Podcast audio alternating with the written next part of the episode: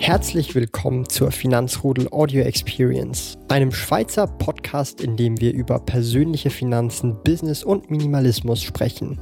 Neue Finanzrudel Audio Experience Podcast folgen jeden Montag, Donnerstag und Samstag um 9 Uhr vormittags. Heute geht es in diesem Video um das Thema Dividendenaristokraten und ich möchte so ein bisschen für die Leute, die das äh, noch nicht kennen oder einfach schon mal das Wort gehört haben, erstmal erklären, was ist das eigentlich? Also ein Dividendenaristokrat äh, ist eigentlich ein Unternehmen, das schon seit mindestens 25 Jahren die Dividende stetig erhöht.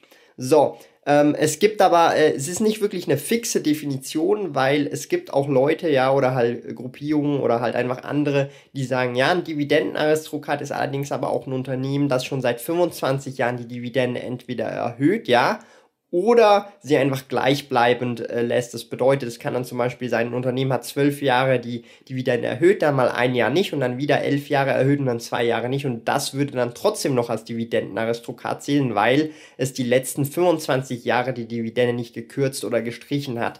Also hier kann man sich bei der Definition darüber streiten. Mir ist das jetzt äh, nicht so wichtig, ob es jetzt das eine oder das andere ist, ja, aber äh, grundsätzlich ähm, Dividendenaristokraten zeigen sich, wie der Name schon auch sagt, aus über die kontinuierliche und auch stetig steigende, ja, im Idealfall ähm, steigende Dividende, ja. Und ähm, diese 25 Jahre sind fix in beiden Beispielen jetzt hier, ähm, je nachdem, wie man sieht. Und ähm, ich möchte mich jetzt hier auch auf keines der beiden fixieren, sondern hier soll es jetzt einfach so ein bisschen auch drum gehen, ja.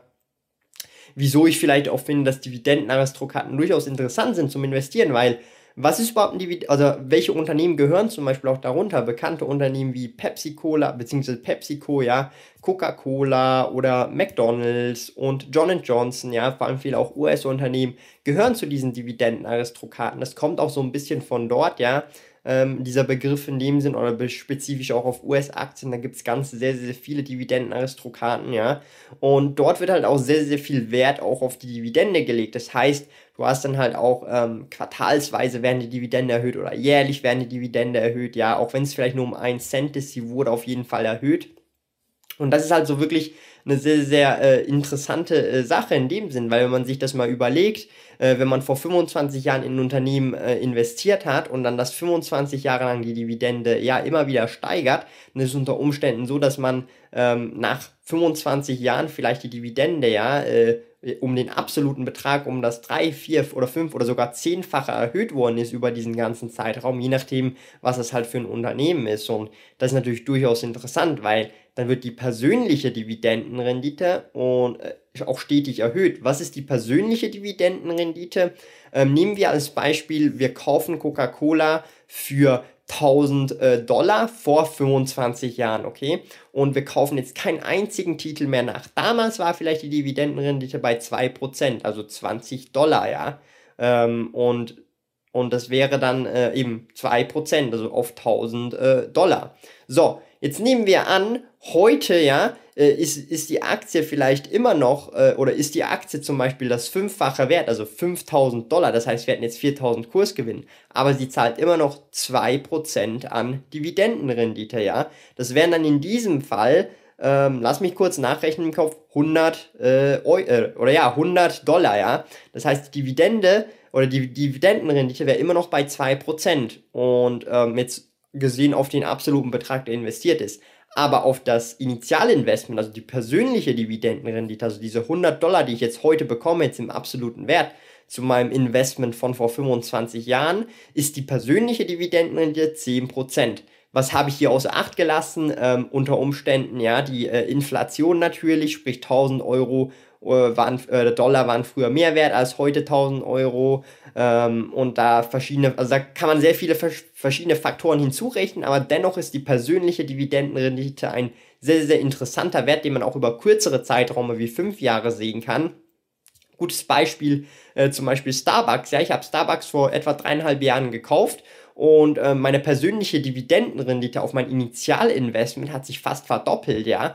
Cisco dasselbe. Cisco habe ich vor vier Jahren gekauft und ich habe keinen einzigen äh, Zukauf mehr getätigt, sondern mein Initialinvestment äh, ist einfach so geblieben. Ich habe das laufen lassen und äh, meine persönliche Dividendenrendite ist hat sich fast verdoppelt, weil vor noch vier Jahren, ja, habe ich etwa die Hälfte der Dividende bekommen, die ich jetzt bekomme in absoluten Zahlen. Natürlich ähm, diese persönliche Dividendenrendite ist nicht wirklich etwas, das man äh, dann auch vergleichen kann mit anderen Leuten und so weiter, weil es ist wirklich nur die persönliche Dividendenrendite, weil man kann nicht sicher auch sagen, hey, ich würde lieber jetzt diesen Titel verkaufen, ja, und einen Titel kaufen, der hat jetzt schon eine höhere Dividendenrendite, dann würde ich jetzt schon wieder mehr bekommen, aber das ist dann halt auch ähm, so Präferenzsache, weil ich sage, wenn halt einfach ich bleibe auch in Unternehmen investiert, wo jetzt vielleicht die Dividendenrendite nicht so interessant ist, ja, aber langfristig halt auch entsprechend viel Potenzial da ist. Darum investiere ich zum Beispiel auch in Alphabet. Das hat überhaupt gar keine Dividende, ja, ist totaler Wachstumswert, äh, gehört ja zu den Fangaktien. Und ähm, aber für mich ist Alphabet halt ein Unternehmen, das hat Zukunft. Google, YouTube, Android, all diese äh, Plattformen, Produkte und so weiter,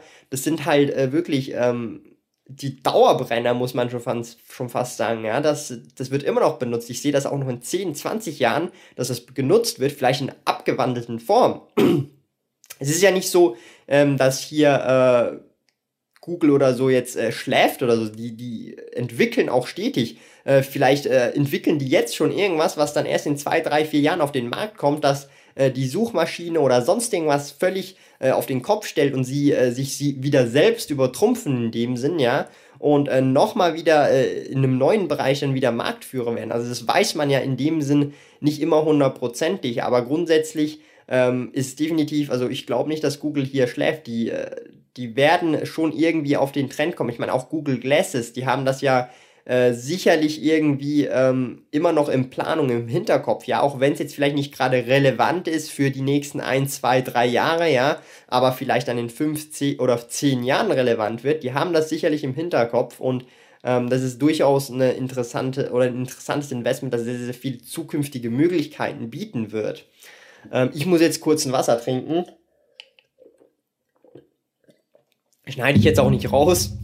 Weil ich bin auch ein Mensch, ja, ähm, ich drehe hier Videos und ihr seht, ich muss auch mal trinken, ja, ihr müsst jetzt nicht denken, dass ich hier ähm, der perfekteste Mensch bin und irgendwie 10, 20 Minuten reinquatschen kann, ohne mal ab und zu was zu trinken oder zu husten oder sonst irgendwas. Die Huster schneide ich euch sonst meistens raus, damit ihr keinen Ohrenschaden bekommt, aber trinken geht jetzt noch. Aber auf jeden Fall nochmal zurück zum Thema Dividendenaristokraten. Also das heißt, solche Dividendenaristokraten sind halt durchaus äh, auch interessant vom äh, Mindset des Unternehmens her. Ja, ihr müsst euch mal überlegen, wenn ich jetzt als Unternehmen ähm, jetzt die Position erreicht habe, dass ich 25 Jahre lang die Dividende immer stetig erhöht habe und ich zähle jetzt offiziell als Dividendenaristokrat, ja, dann hat man doch eine gewisse äh, oder eine gewisse Motivation, dass man Div Dividendenaristokrat bleibt, weil wenn man einmal, ja, ein einziges Mal die Dividende kürzt, dann ist man automatisch nicht mehr Dividendenaristokrat und dann geht es wieder 25 Jahre, ja, bis man dann wieder als Dividendenaristokrat zählt. Das heißt, du hast da halt auch grundsätzlich eine Motivation, einfach die Dividende stetig zu hören, auch wenn es nur ein Cent ist, aber ein Cent jedes Quartal oder ein Cent jedes Jahr über 25 Jahre sind auch wieder 25 Cent und so weiter.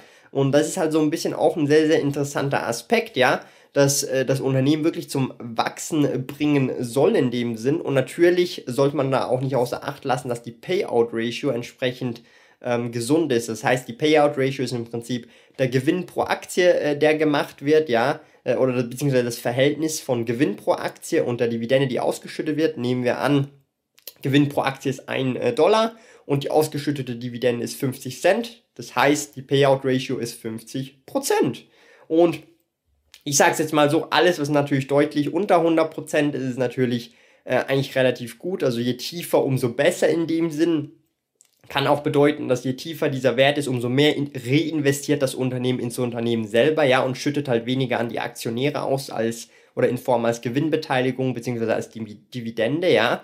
Und dann gibt es natürlich aber auch Unternehmen, die mehr als 100% auszahlen. Und das ist dann eher äh, was Kritisches, weil dann kann es halt sein, dass sie aus der Substanz die Dividende zahlen. Sie nehmen Kredite auf, um die Dividende zu zahlen. Und das ist vielleicht nicht etwas, das man unbedingt will, ja. Das heißt, ähm, das muss man dann auch vielleicht genauer beobachten. Äh, nur weil jetzt die Dividendenrendite hoch ist, äh, schön und gut, aber wie sieht es dann auch mit der Payout-Ratio unter anderem aus? Wie wird diese Dividende überhaupt äh, sozusagen äh, finanziert, ja? Äh, ist da ein Puffer nach oben oder sind wir schon bei 99 Prozent, ja? Und äh, die Erhöhung ist, sieht nicht mehr realistisch aus, weil halt der Umsatz und Gewinn relativ stagnant ist und so weiter.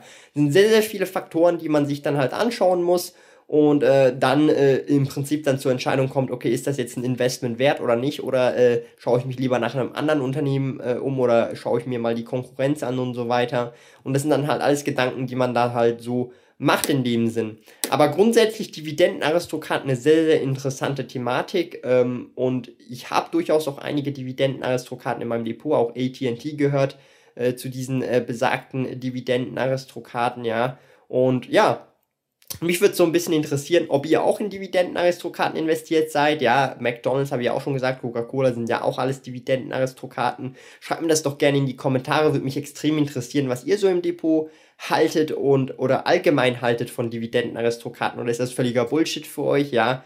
Ähm, wobei da halt wirklich auch gute Unternehmen dabei sind, ob, ob man die jetzt Dividendenaristokraten nennt oder nicht. Lieben Dank fürs Zuhören. Neue Finanzrudel Audio Experience Podcast folgen jeden Montag, Donnerstag und Samstag um 9 Uhr vormittags. Trete außerdem dem exklusiven Finanzrudel Community Club bei finanzrudel.ch/club und tausche dich mit tausenden Gleichgesinnten in der Finanzrudel Community aus. Mehr über mich und meine Reise erfährst du auf meinem Blog www.sparkoyote.ch.